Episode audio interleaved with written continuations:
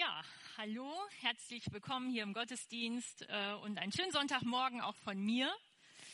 Hm, ich bin eigentlich überhaupt kein spontaner Mensch und darum war es für mich heute Morgen doppelt äh, heftig, als Michael um halb acht anrief. Aber gut, was tut man nicht alles für seinen Pastor?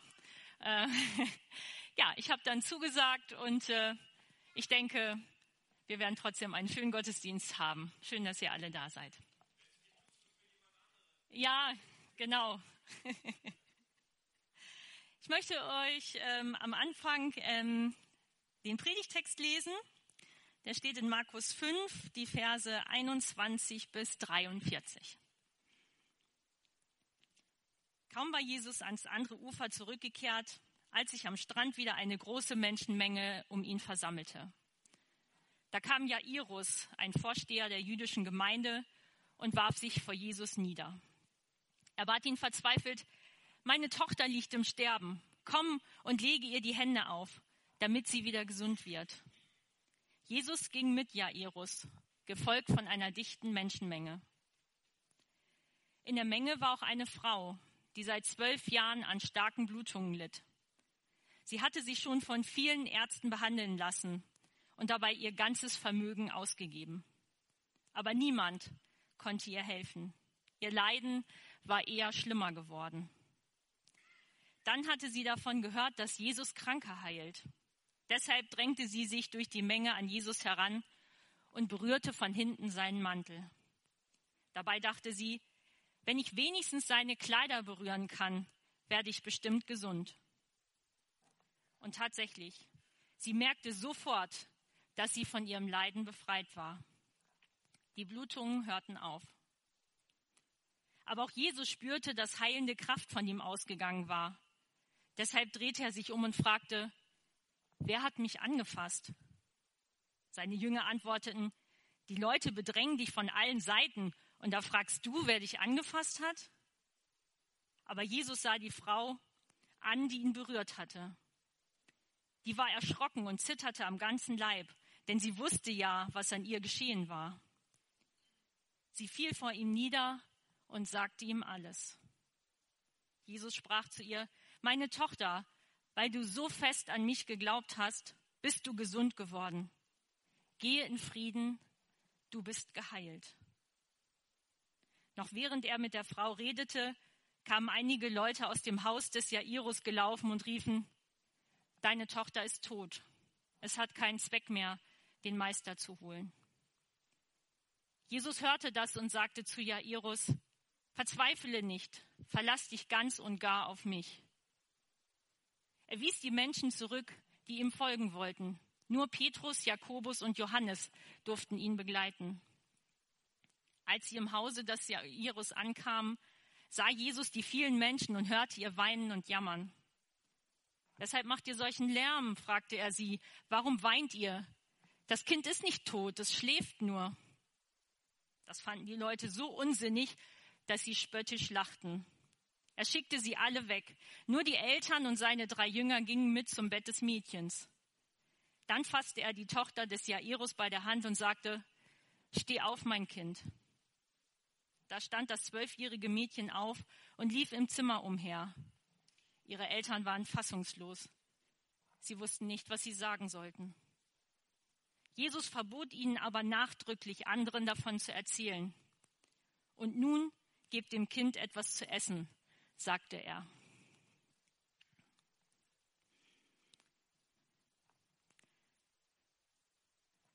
Der Grund, warum ich mir ausgerechnet diese Erzählung ausgesucht habe, es soll heute um die blutende Frau gehen, ist der, weil ich selber eine Frau bin. Und es mir deshalb sicher etwas leichter fällt, mich in die weibliche Hauptperson hineinzuversetzen, als einem männlichen Verkündiger. Der andere Grund ist mein Beruf. Ich bin pharmazeutisch-technische Assistentin und arbeite in einer Apotheke. Da habe ich fast tagtäglich mit teilweise sehr intimen und körperlichen Themen zu tun. Darum fällt es mir auch nicht sonderlich schwer, darüber zu sprechen. Das ist sozusagen Alltagsgeschäft für mich. Und die Krankheit dieser Frau ist eben eine sehr intime und körperliche. Und da müsst ihr jetzt alle mit mir zusammen durch. Es handelt sich hier um äh, zwei ineinander verschachtelte Erzählungen. Einmal die von der Erweckung der Tochter des Jairus, die als Rahmenerzählung dient, und die von der Heilung der blutenden Frau, die im Zentrum steht und um die es dann ja heute gehen soll. Jesus fährt mit seinen Jüngern über den See Genezareth. Als sie am Ufer ankommen, versammelt sich in kürzester Zeit schon wieder eine große Menschenmenge um ihn herum darunter auch ein Vorsteher der jüdischen Gemeinde. Sein Name ist Jairus und er ist der Vater einer einzigen Tochter von zwölf Jahren, die im Sterben liegt. Der verzweifelte Vater kniet vor Jesus nieder und bittet ihn, seine Tochter zu heilen. Jesus macht sich sofort mit Jairus und seinen Jüngern auf den Weg. Doch sie kommen wegen der vielen Menschen um sich herum nur sehr langsam voran. Ich weiß nicht, wie das hier in Augustfehn ist, ob man da auch nach Leer zum Gallimarkt fährt, wenn er denn mal stattfindet. Ähm, aber so Gallimarksgedränge am Freitagabend kurz vor dem Feier Feuerwerk, so kann man sich das vielleicht in etwa vorstellen. Dieses Getümmel nutzt nun eine Frau als passende Gelegenheit. Sie hat eine typische Frauenkrankheit. Sie leidet seit zwölf Jahren an Blutungen. Nach heutigem medizinischem Erkenntnisstand ähm, hat sie wahrscheinlich gutartige Wucherungen, die diese Dauerblutungen auslösen. Heutzutage würde ein Arzt wahrscheinlich ein Hormonpräparat verschreiben oder die Wucherungen mittels einer Operation entfernen. Aber diese beiden Möglichkeiten waren natürlich zur damaligen Zeit noch nicht gegeben. Trotzdem unternimmt die Frau alles, was ihr zur Verfügung steht, um gesund zu werden. Sie muss eine sehr reiche Frau gewesen sein, denn sie hatte sich schon von vielen Ärzten behandeln lassen, dabei sehr gelitten und ihr ganzes Vermögen ausgegeben. Nur reiche Leute konnten sich einen Arzt leisten. So hat diese Frau im Laufe der letzten zwölf Jahre all ihr Geld für Behandlungen ausgegeben. Denn diese Arztbesuche waren ihre einzige Hoffnung, doch noch gesund zu werden. Leider ohne den geringsten Erfolg. Niemand hat ihr helfen können. Ihr Leiden war nur noch schlimmer geworden. Nach biblischer Vorstellung liegt im Blut die Lebenskraft des Menschen. In der Achtung vor dem Leben, das Gott schenkt und das es stets zu bewahren gilt, liegt letztendlich die theologische Begründung der gesetzlichen Bestimmungen des Alten Testamentes verborgen. Alles, was irgendwie mit Blut zu tun hat, wird deswegen sozusagen der Verfügungsgewalt des Menschen entzogen. Bei der Erkrankung dieser Frau haben wir es mit einer Dauerblutung zu tun. Dabei galt nach den alttestamentlichen Gesetzen schon die normal menstruierende Frau als unrein. Ich werde uns nun einige Verse aus 3. Mose 15 lesen, um euch zu verdeutlichen, womit diese Frau neben der körperlichen Belastung noch zu kämpfen hatte. Wenn eine Frau ihre monatliche Blutung hat, ist sie sieben Tage unrein. Wer sie berührt, ist ebenfalls bis zum Abend unrein. Alles, worauf sie sich in dieser Zeit legt oder setzt, wird unrein. Jeder, der ihr Bett oder etwas, worauf sie gesessen hat, berührt, muss sich und seine Kleider waschen. Bis zum Abend bleibt er unrein. Liegt etwas auf ihrem Bett oder Sitz und jemand fasst es an, so wird auch er unrein bis zum Abend. Wenn ein Mann während dieser Zeit mit ihr schläft, so ist auch er sieben Tage unrein, ebenso jedes Bett, auf dem er liegt. Hat eine Frau Blutungen über die normale Zeit hinaus oder außerhalb ihrer monatlichen Regel, dann ist sie während dieser Zeit unrein, wie zur Zeit ihrer Monatsblutung. Jedes Bett, auf dem sie liegt und jeder Gegenstand, auf dem sie sitzt, wird unrein. Wer eines dieser Dinge berührt, wird ebenfalls unrein. Er muss sich und seine Kleider waschen und bleibt bis zum Abend unrein. Wenn die Blutungen aufgehört haben, wartet die Frau noch weitere sieben Tage, bis sie wieder rein ist. Am achten Tag geht sie mit zwei Turteltauben oder zwei anderen Tauben zum Eingang des heiligen Zeltes und gibt sie dort dem Priester. Dieser bringt die eine als Sündopfer und die andere als Brandopfer dar. und befreit so die Frau von der Unreinheit ihrer Blutung, damit sie vor mir, dem Herrn, wieder als rein gilt. Ihr, Mose und Aaron, sollt die Israeliten davor warnen, sich zu verunreinigen und das Heiligtum, in dem ich mitten unter euch wohne, zu entweihen. Denn sonst müssen sie sterben.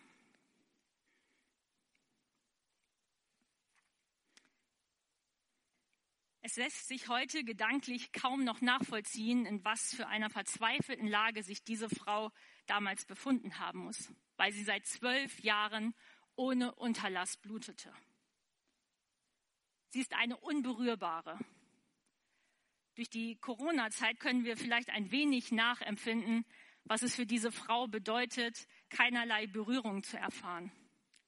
Keine Umarmung, kein Händeschütteln, keinerlei körperliche Nähe von niemandem. Und das, so wie es aussieht, bis zum Ende ihres Lebens. Die ganze Dimension und gerade auch die psychischen Folgen dieses Unterberührtseins können wir uns dabei kaum vorstellen. Was für eine grausame, bittere und hoffnungslose Perspektive. Ohne Aussicht auf Besserung ist sie eine lebenslang Unreine eine unreine ersten Grades. Das ist die höchste Stufe der Unreinheit, gleichzusetzen mit Besessenen und Aussätzigen. Aus diesem Grund ist sie auch völlig kultunfähig. Sie darf nicht in die Nähe des Tempels, nicht mal in den Vorhof für die äh, Heiden, geschweige denn in den Vorhof für die Frauen. Sie darf auch keine Synagoge betreten oder an religiösen Familienfesten teilnehmen, wie zum Beispiel dem Passafest. Sie ist ganz allein.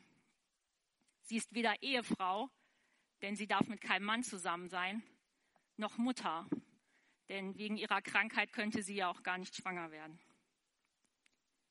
Doch nur, mit, nur verheiratete Frauen mit Kindern erfüllten ihre vorgeschriebene Rolle, genossen den Schutz der Familie, waren sozial abgesichert und gesellschaftlich anerkannt.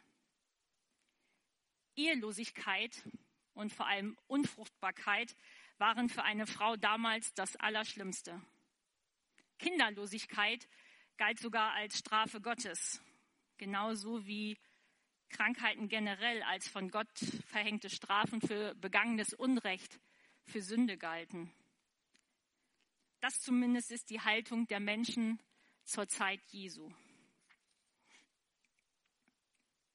Diese Frau kann also die wichtigste Bestimmung ihres Lebens, ihre Bestimmung als Ehefrau und Mutter, nicht erfüllen und erntet dafür nicht etwa Mitleid oder Anteilnahme, sondern nur Ablehnung und Abscheu.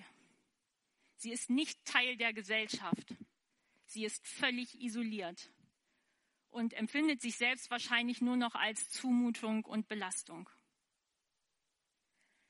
weil man ihre Krankheit nicht auf Anhieb sieht, wie zum Beispiel bei einem Aussätzigen, muss sie andere Menschen auch noch vor sich selbst warnen.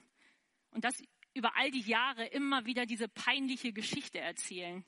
Zwölf Jahre lang. Sie wird eine Scheu vor anderen Menschen entwickelt haben, die sie sich immer weiter zurückziehen lässt, bis sie für ihre Umgebung nahezu unsichtbar wird ganz zu schweigen von dem andauernden Blutverlust. Wie erschöpft, geschwächt, verzweifelt und einsam muss sich diese Frau gefühlt haben. Gesellschaftlich, körperlich und finanziell am Ende. Ausgeblutet, mehr tot als lebendig. Doch dann hört sie von Jesus dass er ein Gottesmann ist, dass er heilende Kräfte hat und vielleicht auch, dass er Frauen anders behandelt, als es damals üblich war. Besser, gleichberechtigter. Noch einmal keimt Hoffnung in ihr auf. Sie ergreift die Initiative und macht den mutigsten Schritt ihres Lebens. Und so gleichzeitig das Schlimmste, was sie in dieser Situation machen kann. Sie nutzt die Menschenmenge als Deckung, macht alle unrein und schleicht sich heimlich von hinten an Jesus heran. Sie hat das Vertrauen, wenn ich wenigstens seine Kleider berühren kann, werde ich bestimmt gesund. Dann will sie ganz schnell wieder verschwinden, noch bevor irgendjemand etwas merkt. Aber es kommt ganz anders. Sie berührt also das Gewand von Jesus und im selben Augenblick hören ihre Blutungen auf und sie ist geheilt. Bei Luther heißt es, die Quelle ihrer Blutung versiegt. Aber Jesus merkt, dass heilende Kraft von ihm ausgegangen ist. Alle Eile ist plötzlich vergessen. Er bleibt stehen und fragt seinen Jünger, wer hat mich berührt? Im griechischen Originaltext steht hier das Wort haptomai für berühren. Und das bedeutet nicht nur schlicht anfassen, sondern berühren im Sinne von anrühren. Diese Berührung löst ein Körpergefühl aus, das deutlich wahrgenommen wird. Dieses Wort Haptomai kommt in keiner anderen neutestamentlichen Geschichte so oft vor wie in diesem Text, nämlich insgesamt viermal. Jesus fragt also, wer hat mich berührt? Seine Jünger wundern sich darüber. Du siehst doch, dass die Leute dich von allen Seiten bedrängen und da fragst du, wer dich angefasst hat? Doch Jesus lässt nicht locker. Er blickt sich weiter um und versucht herauszufinden, wer ihn berührt hat. Damit hat die Frau nicht gerechnet. Ihre heimliche Tat wird plötzlich öffentlich. Mit Furcht und Zittern fällt sie vor Jesus nieder und sagt ihm die ganze Wahrheit. Sie überwindet ihre Scheu und ihre Scham und erzählt allen Anwesenden von ihrer Krankheit und auch von ihrer Heilung. Plötzlich ist sie nicht mehr unsichtbar und die, sie darf sicher sein, sie hat sich ihre Heilung, ihr Gesundsein nicht unrechtmäßig und heimlich erschlichen, denn alle wissen nun Bescheid. Jetzt kann und darf sie wieder am Leben der Gemeinschaft teilhaben. Eigentlich hätte Jesus verärgert reagieren müssen. Schließlich hat sie etliche, die dort sind, einschließlich ihn selbst, verunreinigt. Doch Jesus scheint das egal zu sein. Er sieht über das Brechen der alttestamentlichen Reinigungsgesetze schlicht hinweg und sagt stattdessen zu ihr, meine Tochter, dein Glaube hat dich geheilt, geh in Frieden du bist gesund. Meine Tochter, warum sagt Jesus das? Es kommt nur dieses eine Mal vor. Er sagt es nur hier an dieser Stelle, nur zu dieser Frau. Ich habe euch am Anfang erzählt, was die organische Ursache ihrer Dauerblutung sein könnte. Aber es gibt auch noch einen psychosomatischen Auslöser. Vielleicht hat hier nicht nur die Heilung des Körpers, sondern auch die Heilung einer verletzten Seele stattgefunden. Vielleicht ist diese Frau in einer Familie aufgewachsen mit einem sehr dominanten Vater. Gefühlskalt, vielleicht gewalttätig, geringschätzig und verächtlich gegenüber Frauen und einer äußerst unterwürfigen Mutter. Kein Vorbild, sondern eher eine Opferfigur. Diese Kombination hinterlässt oft seelisch verwundete, traumatisierte Töchter, was sich in einer körperlichen Erkrankung wie einer Dauerblutung ausdrücken kann. Wenn Jesus diese Frau, diese vom Vater seelisch kaputt gemachte Tochter nun als meine Tochter anspricht, will er ihr damit klar machen, wir gehören ab jetzt zusammen. Du gehörst jetzt zu meiner Familie. Vergiss, was war. Ich bin bei dir und nehme dich an, so wie du bist. Ich heile nicht nur deinen Körper, sondern auch deine geschundene Seele. Sie darf jetzt wirklich heil sein. Sie muss sich selbst nicht mehr als sündige Frau empfinden, die ihre Strafe verdient hat. Sie ist nun frei vom Stigma der Unreinheit, angenommen als ganzer Mensch als ganze Frau. Einfach so, wie sie ist. Das muss sich für sie angefühlt haben, wie der Übergang zu einem neuen Leben, wie eine Erweckung vom Tod zum Leben. Und weiter sagt Jesus zu ihr, dein Glaube hat dich geheilt. In anderen Übersetzungen steht, dein Glaube hat dich gesund gemacht oder hat dir geholfen. Aber alle diese Übersetzungen treffen nicht ganz den griechischen Wortsinn. Wörtlich übersetzt heißt es, dein Glaube hat dich gerettet.